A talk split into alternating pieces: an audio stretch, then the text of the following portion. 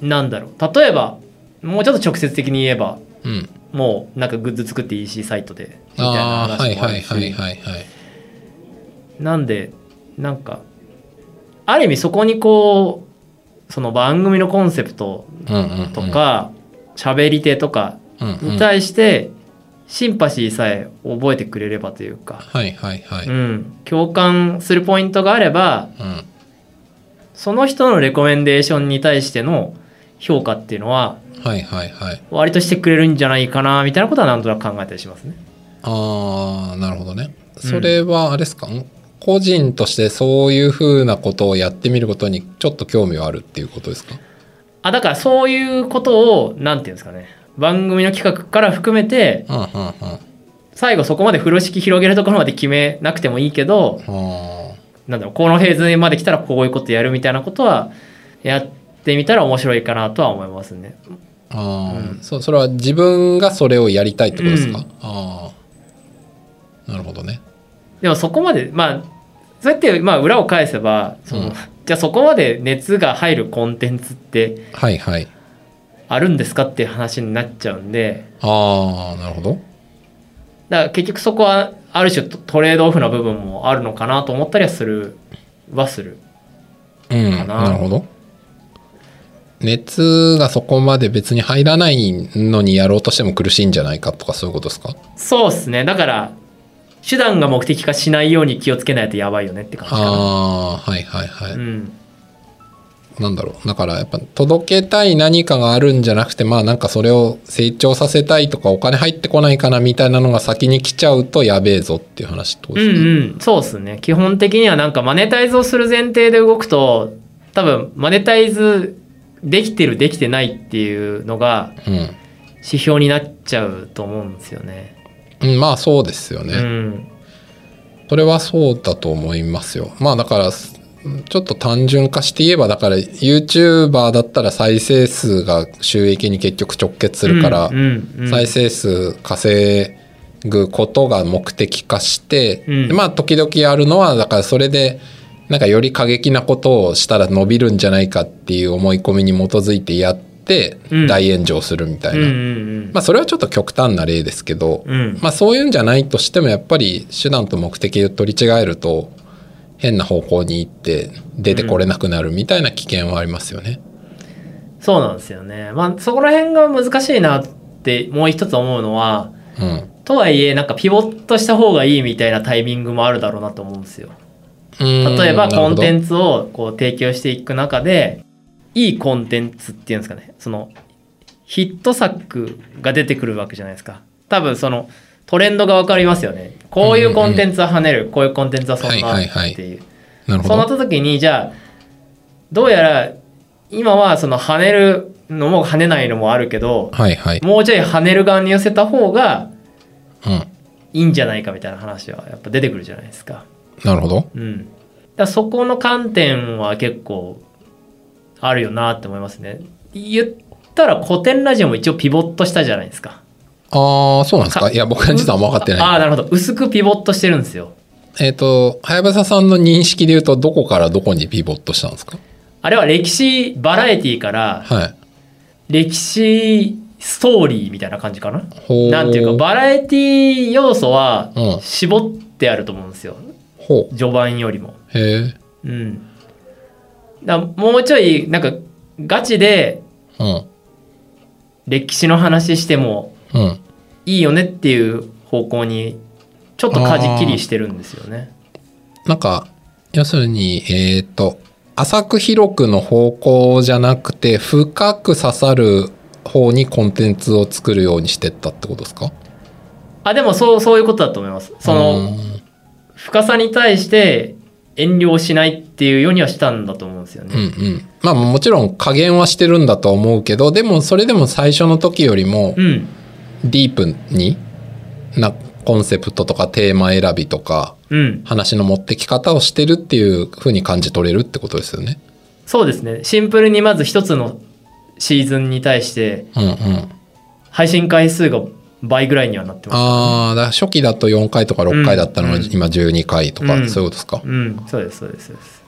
やっぱそれってその深く長くとかしてっってもみんなむしろよりいいねいいねハマるっていう風になってったっていうフィードバックが得られたからそうしたんですかね？ってことなのかなやっぱり。どうなんでしょうね。だからそれがフィードバックによるものというよりかはどちらかっていうとやりたかったからやったっていうふうに見えていて。ああなるほど。うん。だその辺はなんていうかその塩梅だなと思うって話なんですけど、うん。まあだから最初にもし届けたいことがかなり深いとかうん、でっかいものだったとしてでもやっぱ最初コンテンツ作る時に分かんないですよ。もしかしたらだから、まあ、もうちょっと間口広くやってみようっていうところからまずライトに出してみて、うん。まあ出してみたけどやっぱ別にもっと深くてもいいんじゃないかとか、うん、量が多くてもいいんじゃないかっていうふうに、んん。やっぱでもそこはどうなんだろう。僕はまあ古典ラジオの初期からじゃなくてまあ去年ぐらいからしか聞いてないんでよくわかんないですけど、うん。やっぱなんかリスナーというかみんながあの支持してくれるからあもっと深くいっても大丈夫なんだみたいなのはあったのかなっていう。ああ検証したって話か。予想ですねわかんないですけど、うんまあ確かにまあそれはあるかもしれないですうんうん。まあ、それこそねツイッターなりお便りフォームなり多分いろんなところからフィードバック受け取ってたと思うんですけど、まあ確かに、うん。それの中に「おうおういいいいね」みたいなもっともっとディープにやってくださいとかわかんないけど多分来てたんじゃないのかなっていううん。まあだからそういう方向に行けたっていうことがやっぱりすごいなって思ってて。うん。まあ結果的には多分そのより伝えたいことが最初の頃より今だったらもしかしたら伝えられてるのかもしれないですよね。うん。うんうんうん。まあ、そうですね。だからそこら辺そこら辺どうですか？そのなんていうのかな。そうそういうふうにやってみたいかってことですか？あじゃなくて。うんでもまあまあそうっていうかそのあくまで自分のうん。自分の譲れない線は譲らずにうん。やっていくかうん。ん表現がむずいな、まあ、どこまでその他者からの声をうん。拾うかっていうその線引きの話っすよね。ああそうっすね。うん。まあただやっぱあれかな。なんか何でもいいけどとりあえずやってみてある程度伸びないことには選択するフィードバックすらないもんなっていう。あのまあまあそりゃそう。まあそりゃそう。うんだからまずそこまでどうやったらいけるのか。まあどうやったらってかやるってことなんだと思うんだけどそこまでやるやれるっていうことがやっぱまずうん。僕みたいなまあ趣味趣味のでちょろちょろやってるだけの人はまずやっぱそこまで行くのが大事なんだろうなとか思いますよね。まあなんかそこまで言って、うん。今言ったような選択とかね、うん。もしかしたらあ A に行くか B に行くかとか多分いろんなものって出てくるんだと思うんですよね。だからまあやっぱね、うん、そうっすね。今話してると思ったけどまあなんか少なくともそこを何か考えるぐらいまでのは結果を出せという話ですうん出せというかまあ、うん。やっぱそういうとこまで行って考えることかなって思いましたね。うんうんうんうんうん。まあ確かにな、まあ、それ言っちゃうと身も蓋もねえなうんまあまあまあね。いやなんか全然想像したりどうなんだろうとかね、うん思うことは面白いんですけど、まあ自分事で言ったらやっぱ自分でやるしかないよねっていううん話だなと思ってて。うんうんまあただこれな、塚の間さんの番組に出た時も言ったんですけど、なんか僕自身とかで見た時になんかじゃあこのテーマめちゃくちゃ届けたいんですよってあるかって言われると、うん、ないって感じなんで。でも大体そうじゃないですか。だってあればもうやるでしょ。どうしてもあったら、まあそうっすよね。それこそあのね樋口塾の中だとやっぱ道草さんとかすげえなと思うんですよね。やっぱりそのうん。雑草食べるっていうんうんううん。テーマでやっぱすごい届けたいこと伝えたいってことがあってそれで番組を始めて、うんで毎回めちゃくちゃ考えて収録とかされててで、うん。やっぱ結果的にファンもめちゃくちゃ増えてるじゃないですか。うん。あのアップルとかのでもねうんよく取り上げられてたりするし、やっぱだからそのテーマに対して継続する、うんアップデートしていくうんってやっぱすごいなって思うんですよね。うんうんだからなんかそういうのがじゃあ自分にあんまり思いつかないんだったら、うん、やっぱそういうのある人なんか捕まえてみるみたいな方向に 行くのかなとか思いますよね。まあまあゆる言語学ラジオ方式、あまさにそうですよね。その水野さんっていうね。うんまあもちろんね、でも堀本さんも超人だと思うから、やっぱあまあまあそうそうそうそうそう。超超人が怪物を捕まえたみたいな話だと思うんで、うん、そうですね。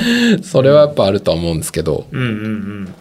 そうか。まあまあそうだよね。うん、だからまあじゃあ自分が話したりする上でも別にそんな大したあれじゃないってなってくるとじゃあもうなんだろうみたいな。そのじゃあ例えばもし2人番組みたいなのを仮に仮定したらやっぱこうんの人とこの人がこうやって話したら面白いみたいなのを 考えてそういう人をじゃあ あのこういう企画とかあるんですけどどうですかみたいな。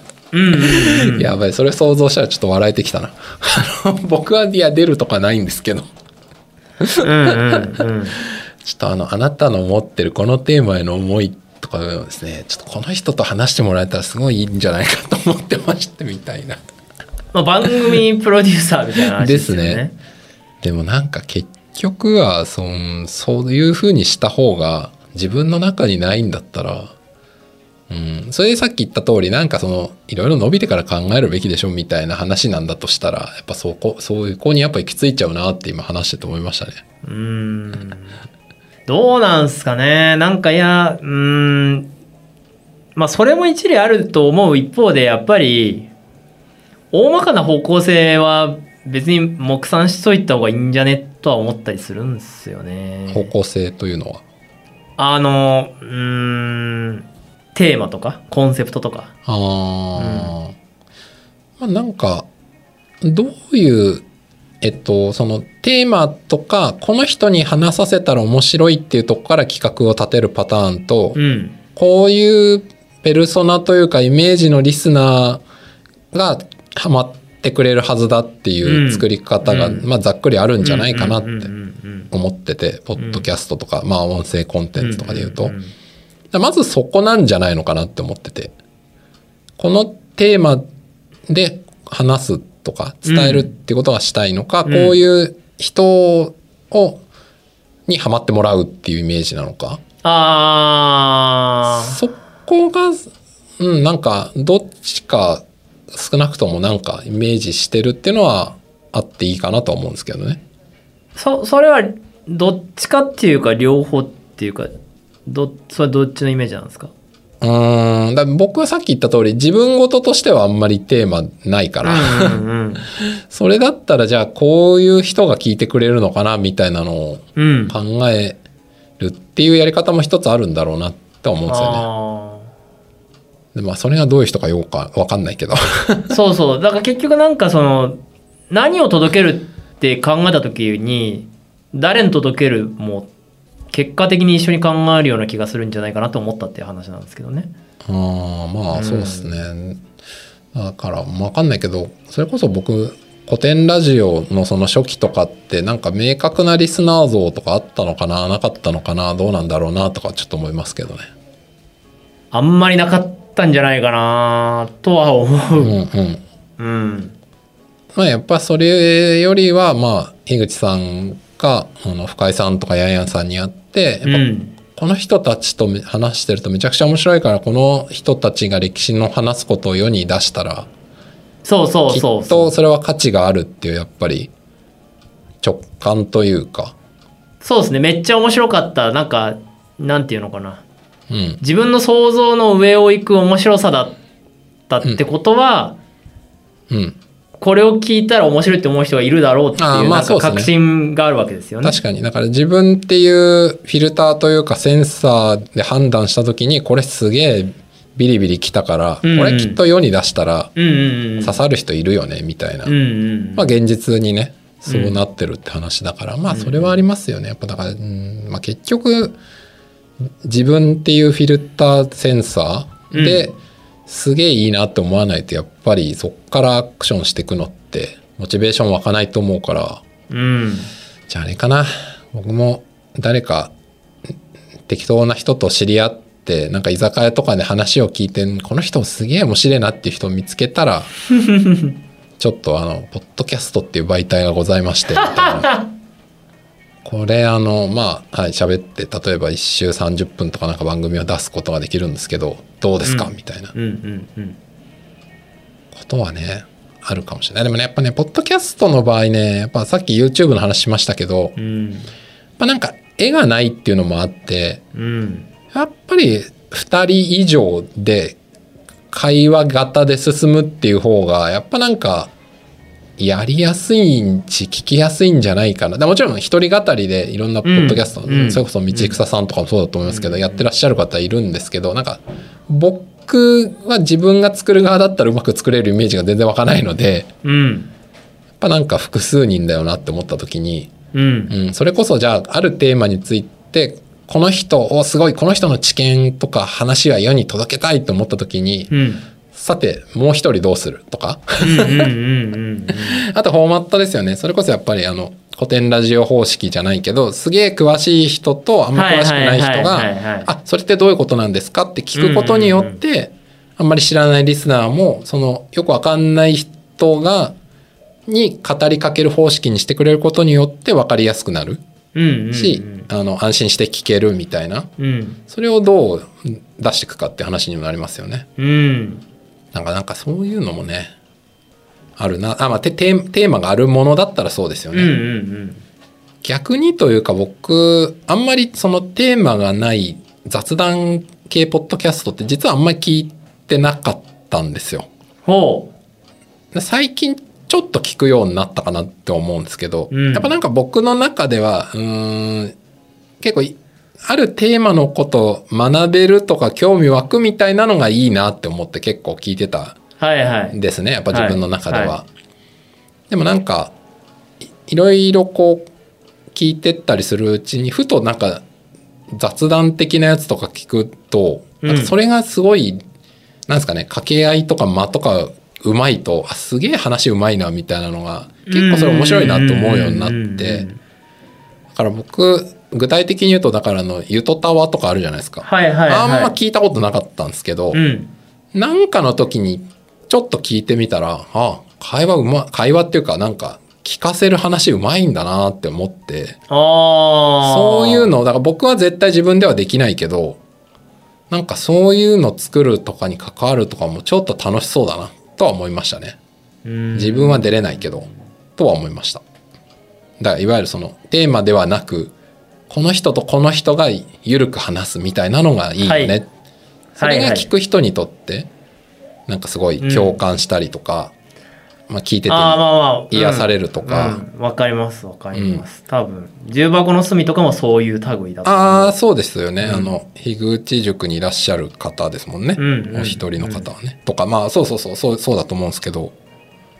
そうそう。でもそれってやっぱりその人まあ2人だったらその2人っていうやっぱりうん。うん魅力というか、そこで生まれるものだと思うんで。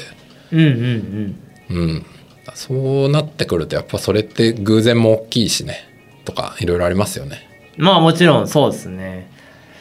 それってやっぱ狙って作れるのかっていうとよくわかんないなとか思まあったり狙ってしますけどね、作れるかどうかは別としてもやっぱ2人の方がそのある種のボラティリティが担保できるっていうことなんでしょうね。うんうんうんそのボラティティっていうとなんていうんですかね。いや一人だとどういう良くも悪くもその人の頭の中にあることうんはいはいで割と完結するんですよ。うんでも2人だと壁打ちしてる間になんか話が脱線したりとかなんか思わぬテーマにこう行き着いたりとかするじゃないですか。まあそれこそ今日ね僕と早山さんがこれ話してるのも多分最初こんなこと話すつもりじゃないことも多分話してたりとかね。そうそうそまあそういうことになりますよね。幅が広がるとか。う。うん。うん。それはありますよね。たまになんかそこでこう金の鉱脈にはいはいはい。ぶつかることもあるかもしれないみたいな、そうですよね。多分そういう感じなんだろうなって思うので、うんうんそうっすね。僕はだから2人でやる2人以上で2人以上は多分編集大変だから2人が一番いいと思うんですけど。まああとねやっぱ聞く方もやっぱさっきのその YouTube との違いで言うとやっぱ絵がないから誰が話してるのかよ,、ね。よくわからん問題があるじゃないですか。やっぱ2人だとどっちかの声さえ判別すればもう片方も判別できるからやっぱ3人4人とかになっていくと厳しいっすよね。そうですね。だからあの映像ないと。古典ラジオも今まあ4人ですけどああそうですね。室さんと樋口さんと深井さんとヤンヤンさん、ううんん。それぞれ一応ちょっとずつこう声質が違うからはいはい。しまあ一応そのじゃあ今から誰が喋りますっていう振りがあったりとかするからそうですね。声質も違うし立ち位置も違うし、うん。まあ、あとやっぱ僕とかはやぶささんが古典ラジオいっぱい聞きすぎてるから あの、うん。誰かもうわか顔も分かっちゃってるから、うんうんうんうんでもまあ初見で聞いて分かるかって言われるとまあ厳しいだろうなとは思うんですよね。うん、まあでもやっぱりそういうこうなんだろう。は話の振りの仕方は必要かもしれないですね、うんうん、まあでもそれはありますよね。こうごちゃって喋んないみたいな、とかね。それは大事ですよね。まああとやうんまあ、声質とか。まあやっぱだから変な話やっぱ一番分かりやすいの2人だったら男の人と女の人みたいなのが一番多分分かりやすいんですよね。声の違いだけで言えばね。まあ一発でわかるからね。そうそうそう。うん。あでもそれはね僕たまにまあちょっと脱線っていうかまあつながってはいますけどやっぱなんかうんんやっぱ男性と女性とかのポッドキャストはいいなって思いますね。おお聞きそうなんですね。聞き区別しやすいから。ああはいはい。あもちろんねあのテーマ観点の多様性とかね。うん。それももちろんあると思いますよ。でもまあ単純に聞く方としては良さそうだな。シンプルに誰が何を喋ってるかが分かるってわかる話ですね。うん。みたいなのはたまに感じますね。うんうんうん。まあなのでなんかそういううん。いやーなんかゴールデンコンビをね自分は出ないにしてもなんかゴールデンコンビに出会ってみたいな、ちょっと今後23年ぐらいはそれを妄想しながら人間を観察しようかなって思ってます。ちゃんで面白そうだったらポッドキャそうストみたいな。まあまあまあまあまあ。23年後どうなってるか分かんないですけどね。まあ分かんないですけどね。自分が何やってるのかも謎ですけど、でもでも今何番組でした？三？僕は3つぐらいかな。三まあ、一人語りのポッドキャストの感想を言ってるだけのやつは、まあ、めったに更新してないですけど、まあ、うん。大の大冒険のやつと、あの、お金のやつは一応毎週更新ってことになってるんで、うんうんそうですね。まあ、せっせとやってるのは2つぐらいですけど、うん。うんそっちはもうあんまり編集とか苦になんないんですか？うん、まあでもそのお金のやつの方は月1収録をうん。4分割して、あの、週4回出す。それこそあの、楽曲工房とか、はいはいはい。ああのね完全人間ランド方式を学んだので、まあそんなに月に1回だけ編集すればいいし、大の大冒険のやつはもうめん長いしからもうめんどくさいからほぼ編集してないんで。もう撮ってほぼ出してるみたいな感じなんで、うん。まあ、それもさっき言った通りやっぱりなんかあんまり上を目指してないからそれでいいと思えるんですよね。これがやっぱりもっとなんかこれを聞いてくれた人のその時間における体験の質上げようと思ったらやっぱりもっと企画からこだわるだろうし、うんし編集も多分もっとこだわるだろうし、やっぱ今の自分にはそれはないんだなっていうのはね、適当さを許容してる時点で思いますね。うん。えーとりあえずポッドキャストっていうテーマで雑談をした結果こんな感じでとっちらかった まあ雑談ですから。はいうん別にあの、ままですがはい。まあ、そうですね強いて結論を挙げるとすればちょっと僕は2人でやる番組をちょっとうん。新しくなん確かやりたいなとは思うのでそっかそっか。そうですもんね。今はやってるのお一人ですもんね。そうなんですよねマイ自分番組ですもんね。うんまああれはもう本当に最優先事項は継続ってはいはいいうだけでやっているので、まあそれでもねなんていうか毎週かまあ週1で今更新してるから毎週それなりに再生されている、へえ、すごい。それなりにって言ってもあれですよ その数十人っていうはいはいはい。単位ですけど、うんうん。そう聞いてくれているっていうことがなんていうかうんうん。まあありがもちろんありがたいですし、うんうんうん。不思議な感覚ですよね。はいはいはいなんていうか別に俺の話言い方あれですけど俺の話聞いてなんか面白いのかなっていうああ、なかるほど。うん自分ではあんま聞き返さないんで、うん。はいはいはい。ありがたいけどなんか役に立ってるといいなぐらいな感じですかね。はいはいはい。うんうんまあ、うん自分の一人番組はとりあえずそんな感じで、うんで、じゃあ、二人番組も考えてみようかなってちょっと思ってるって感じですか？そうですねなんかそのゴール設定というか、はいはい。うんうん、ゴール設定を変えた時にうんうんどう変わるのかなみたいなところはやっぱりうん。もう一個あれば比較ができるんでうんうん。なるほどね。そういう意味ではなんか実験してみたいなっていはいはいはいそうっすね。なるほど、なるほど。まあ僕は今日話してた、まあ、なんだろう、感想ってかそうね、こうしてみたいで言うとやっぱ、うん、やっぱな、ちょっとさっき最後の方で言ってた、んあの、この人話したら面白いなとか、この人とこの人話したら面白いな的な、うんうん出したい人とかゴールデンコンビ的なのをうん。うん。ちょっと見つけたいなって思いましたね。僕がもう自分で面白いことを言ったりすることを諦めたので、難しい。それはやっぱね、難しい。まあ、それはいいんで、うん。ちょっと、はい。それを今後、なんかさ、探していきたいなって今思いましたね。うん。じゃあお互いなんとなくのね、こう、次への 目標が定まったということで、はい。はい。今日はこの辺でうんそ終わりにしようかなと思います。はいありがとうございました。はい。ありがとうございました。ということで、ゲストエンシャンさんでした。ありがとうございました。はい。ありがとうございました。